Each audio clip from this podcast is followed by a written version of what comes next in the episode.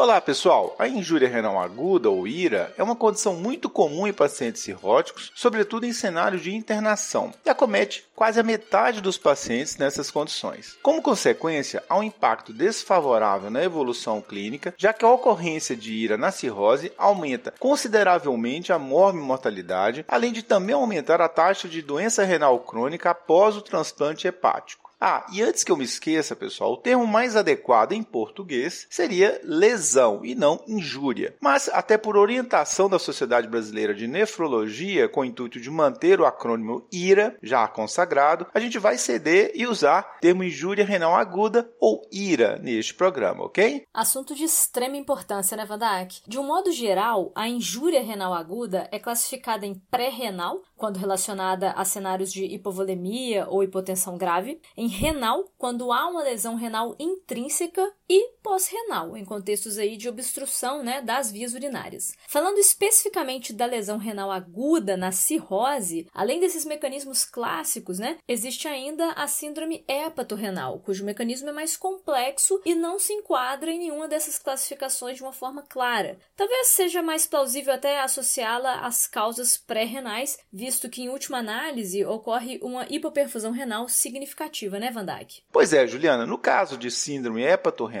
aqueles mecanismos de retenção de sódio e água se dão de forma extrema, levando a uma hipoperfusão renal que, no entanto, não responde à reposição volêmica. Assim, nós diferenciamos essa condição da ira pré-renal. Frequentemente, esses pacientes têm baixo débito cardíaco decorrente da chamada cardiomiopatia da cirrose. Bom, mas toda vez que nós nos depararmos com algum cenário de injúria renal aguda em pacientes portadores de cirrose, podemos fazer inicialmente aquele raciocínio habitual das causas clássicas, que envolve a lesão pré-renal, renal ou pós-renal. Isso porque a hipovolemia ou lesão pré-renal é responsável por metade dos casos de lesão renal aguda em cirróticos, seguido de necrose tubular aguda, que é a lesão renal intrínseca, que é responsável, por sua vez, por cerca de 30% das causas de ira nessa, nessa população. A síndrome hepatorrenal vem na sequência e corresponde a 15 a 20% dos casos, e as causas pós-renais, finalmente, ou seja, aquelas obstrutivas, perfazem em torno de 1% dos casos. Isso mesmo, Van Dijk. E só um detalhe, pessoal: esses dados advêm de um artigo de revisão publicado agora no New England em 2023 e os percentuais podem divergir um pouco aí da nossa realidade. Van Dijk, a gente ainda vai detalhar bem a síndrome hepatorrenal no episódio de hoje, mas como outras causas de ira são mais comuns em cirróticos, acho que será importante abordá-las primeiro. Antes, só relembro para os ouvintes a definição de injúria renal aguda.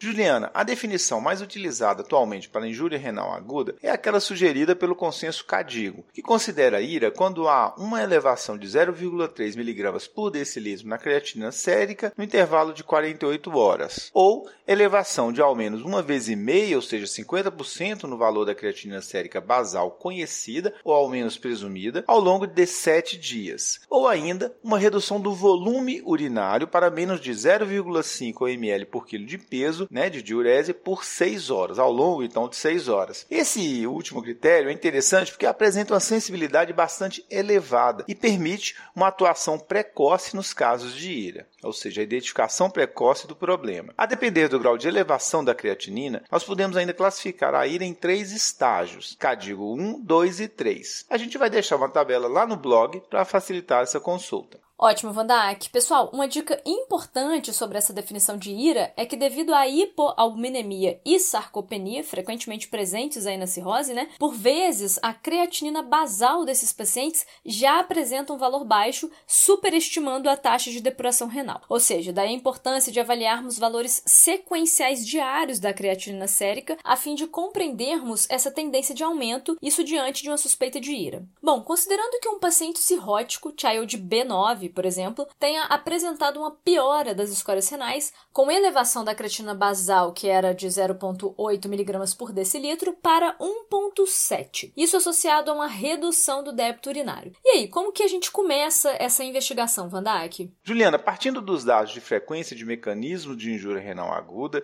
que a gente citou há pouco, inclusive, a avaliação deve, num primeiro momento, buscar elementos relacionados à hipovolemia, já que essa situação corresponde à metade dos casos de ira nos cirróticos. Mandak, mas partindo desse raciocínio, a busca por causas obstrutivas não teriam vez, considerando aí a baixa taxa de ira pós-renal nesses pacientes? Bom, apesar do mecanismo pós-renal não ser comum em cirróticos, a recomendação da avaliação etiológica de qualquer ira inclui sim a realização de um exame de imagem, como a ultrassonografia de rins e vias urinárias, ou mesmo a tomografia computadorizada sem contraste, que é importante, na busca por motivos obstrutivos ou por causas obstrutivas, já que o tratamento depende de intervenção urológica. Ótimo! Então, atrelado à avaliação de hipovolemia, a gente deve também excluir as causas obstrutivas. Bom, falando então da ira pré-renal em pacientes cirróticos, o que devemos buscar como causas ou fatores contribuintes, Van Dijk? Então, Juliana, comentamos no episódio 143 que a CIT é a complicação mais comum entre os cirróticos e o seu tratamento envolve diuréticos, que são drogas que podem causar hipovolemia e injúria renal. Além disso, para centese de alívio assim muito volumosa, sem reposição de albumina, sobretudo com mais de 5 litros de retirada, também pode provocar hipovolemia. Excesso de laxativos, que frequentemente usamos aí no tratamento de encefalopatia hepática, também pode depletar o intravascular caso haja diarreia. E a própria hemorragia digestiva alta, em decorrência de varizes esofagogástricas, ou mesmo de uma doença ulcerosa ou doença péptica, é também uma causa potencial de hipovolemia nessa população. Claro que por mais que possamos ter alguma causa evidente de hipovolemia, essa avaliação do estado volêmico é sempre bem desafiadora, né, Van? Por conta disso, é importante associarmos esse raciocínio etiológico com a avaliação dos dados vitais, do débito urinário, um raio-x de tórax pode ser bem-vindo, né? E se disponível, um ultrassom à beira-leito para estimativa desse estado volêmico, com certeza vai ser útil. Na hipótese do conjunto de dados direcionar então para um estado de hipovolemia, o tratamento Van ele vai recair sobre a infusão de cristalóide, certo? Isso, Juliana. Em geral, nós podemos começar sim com os cristalóides, reavaliando a creatina sérica em 24 horas e, caso haja estabilização ou melhora, a ira pode ser considerada como responsiva a volume, ou seja, era pelo menos em parte pré-renal. Uma alternativa aos cristalóides, que é muito bem-vinda na reanimação volêmica do cirrótico, é a reposição com albumina. A dose é de 1 grama por quilo de peso de albumina nessa fase inicial, numa dosagem máxima de 100 gramas por dia. A concentração da albumina em nosso meio é de 20%, o que num frasco de 50 ml dá 10 gramas. Então, em um paciente de 70 quilos, podemos fazer 7 frascos ao longo dessas 24 horas. Em geral, fracionamos a cada 6, 8 horas. Caso o paciente ou a paciente esteja com a volemia depletada, o ideal é diluir cada ampola para 100 ou 150 ml de soro glicosado isotônico ou mesmo soro fisiológico. Lembrando que a albumina pode ser feita sem diluição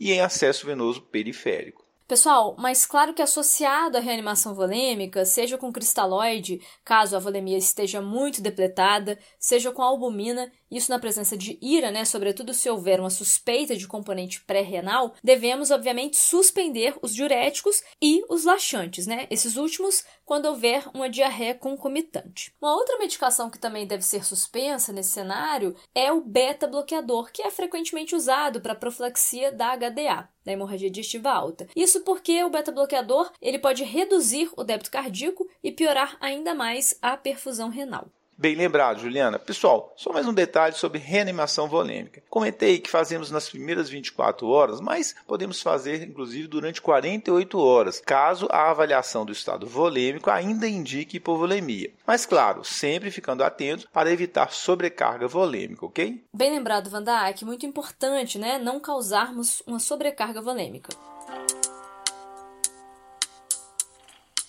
Bom, partindo agora da hipótese do nosso paciente cirrótico, aquele que teve um aumento de 0,8 de creatinina para 1,7, vamos supor que ele não apresente sinais de hipovolemia. E aí, Wanda, que a gente já investiga a famigerada síndrome hepato-renal? Juliana, apesar dessa síndrome ser famosa no meio médico, antes vem as causas renais intrínsecas, como necrose tubular aguda, cuja principal causa é a sepse. Também uso de contrastes iodados, pigmentos como a hiperbilirrubinemia, condição pré-renal não tratada tempo, dentre outras. A nefrite intersticial aguda, por vezes relacionada ao uso de medicamentos como IBPs, AINES ou antibióticos, e ainda situações mais raras, como glomerulonefrites. Pessoal, a necrose tubular aguda é a principal causa de lesão renal intrínseca e, como pode ser desencadeada por uma infecção, não podemos esquecer dessa investigação. A PBE é a infecção mais comum nesses pacientes e a gente até comentou isso já no episódio de número 144. E frequentemente a PBE não apresenta sintomas aparentes.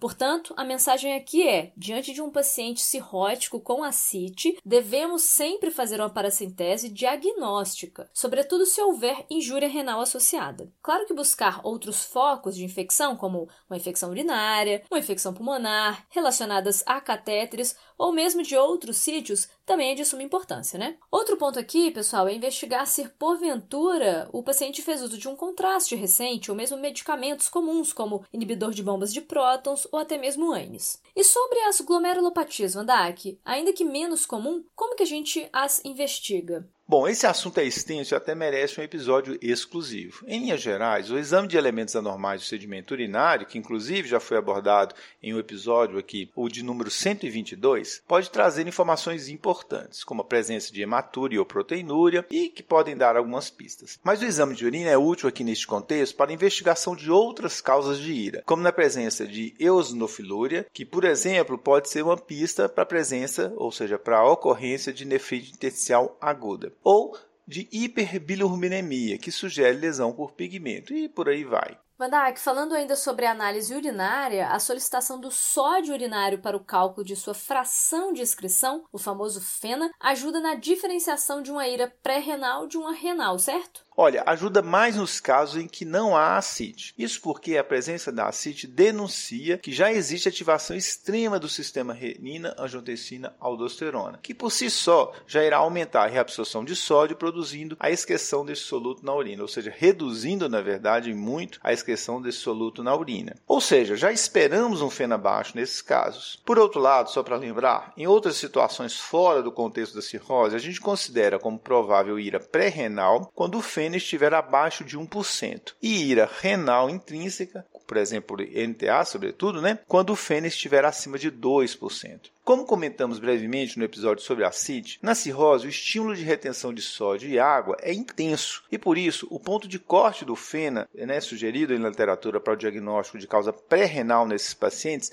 é de 0,1%, portanto 10 vezes mais baixo do que o corte habitual. Podemos utilizar também o cálculo da fração de excreção de ureia, o FEUR, cujo ponto de corte aqui na ira pré-renal no cirrótico será menor que 21% e não 35% usado aí em outros grupos populacionais. Mas ainda assim, esse resultado deve ser interpretado com cautela, pois eles não são muito específicos, ok? Verdade, Que Aliás, para quem não se lembra, o cálculo dessa fração de excreção envolve também a dosagem do sódio sérico e da creatinina, tanto sérica como urinária. Vandak, excluindo então essa lesão renal intrínseca, nos resta a síndrome hepatorrenal? Exato, Juliana. A síndrome hepatorrenal é um diagnóstico de exclusão. Eu vou até fazer um resumo com o que a gente tem até aqui antes de discutir o tratamento dessa síndrome, ok? Bom, diante de um paciente cirrótico com IRA, a avaliação do estado volêmico é a primeira etapa, já que a hipovolemia é a causa mais frequente. Lembrar de suspender diuréticos, avaliar diarreia devido a laxativos e HDA. Um teste com cristalóides, caso haja hipovolemia inequívoca, e ou albumina na dose de 1 grama por quilo de peso nas primeiras 24 a 48 horas funciona como prova terapêutica. Se a creatinina estabilizar ou cair, a ira era pré-renal. Caso contrário, ou mesmo de forma concomitante para não atrasar a investigação, é preciso avaliar sepse, não esquecer de PBE e, portanto, fazer paracentese diagnóstica no caso de ascite. Também avaliar o uso de medicamentos nefrotóxicos, ah, e sem esquecer de suspender o beta-block também, e até mesmo glomerulopatias. Para tanto, o exame de urina rotina auxilia-se a evidenciar hematúria ou proteinúria, por exemplo. A dosagem de sódio urinário para o cálculo de FENA, caso o resultado seja menor que 0,1%, né, o FENA fala a favor de lesão pré-renal no cirrótico. E mesmo sendo incomum as causas obstrutivas, sendo incomuns, o ultrassom de rins e vias urinárias faz parte da investigação. Excelente, Vandak. Excluindo tudo isso e permanecendo a elevação da creatinina e ou a redução do débito urinário, precisamos sim tratar a síndrome hepatorrenal. Percebam que, por ser um diagnóstico de exclusão, não há um marcador específico para essa condição, ok? Nesse sentido, um exame dos elementos anormais e do sedimento urinário, quando inocente, vai até reforçar o diagnóstico dessa síndrome. Aí, ah, em geral, a síndrome hepatorrenal ocorre em cirróticos com a doença mais avançada. Hoje é até menos utilizada, mas a gente também pode classificar essa síndrome em síndrome hepatorrenal do tipo 1, quando a elevação da creatinina atingir ao menos duas vezes, isso alcançando aí valores acima de 2,5 miligramas por decilitro, isso tudo num período de duas semanas. E ainda na síndrome hepatorrenal do tipo 2, que é uma forma menos grave, mas relacionada aí à refratariedade da acite aos diuréticos. Essas duas formas, pessoal, atualmente são definidas pelos critérios de IRA do próprio cadigo que mencionamos anteriormente. E no caso da hepatorrenal tipo 2, define-se atualmente pelo clearance de creatinina abaixo de 60 ml por minuto por mais de 3 meses em pacientes cirróticos. Bom, agora sim, vamos então ao tratamento desta síndrome.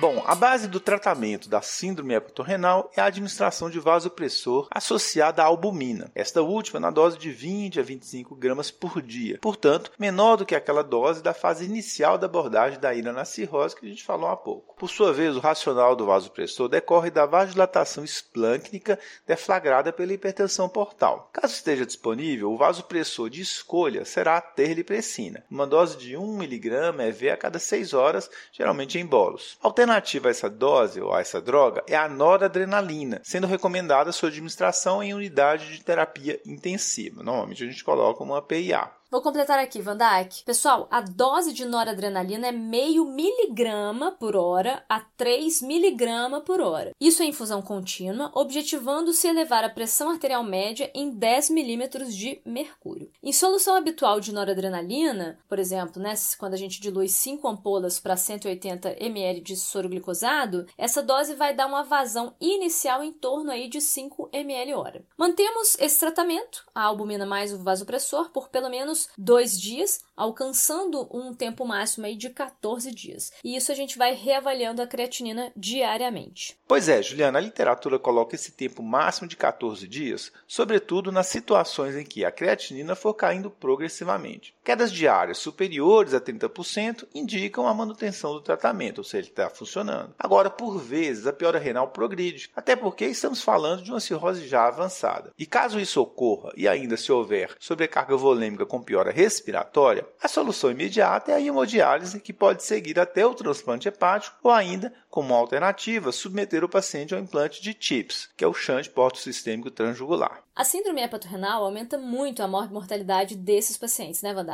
Por conta disso, a melhor estratégia reside na prevenção, como observar a dose ideal de diurético, isso nos casos de ascite, de modo a não depletar tanto o intravascular, e aqui é aquela dica de evitar perdas maiores de meio quilo, isso quando não houver edema de membro inferior, ou em torno de um quilo se o edema estiver presente, é bem útil. Além disso, evitar a diarreia e mesmo adotar profilaxia para HDA também são práticas muito importantes. E por fim, a administração de albumina em contexto de PBE, de peritonite bacteriana espontânea, na dose de 1,5 grama por quilo de peso, isso no momento do diagnóstico da PBE, e 1 grama por quilo de peso no terceiro dia do tratamento, né, com antibiótico, foi uma estratégia que se mostrou eficaz na prevenção tanto da ira quanto da síndrome hepatorrenal, além também de ter reduzido a mortalidade desses pacientes. Com roteiro e edição de Vandac Nobre e Juliana Vieira e produção de Bernardo Levindo, este foi mais um Corrida de Leito, o podcast da Cura em Lab. Agradecemos e esperamos tê-lo conosco novamente em breve. Até a próxima semana.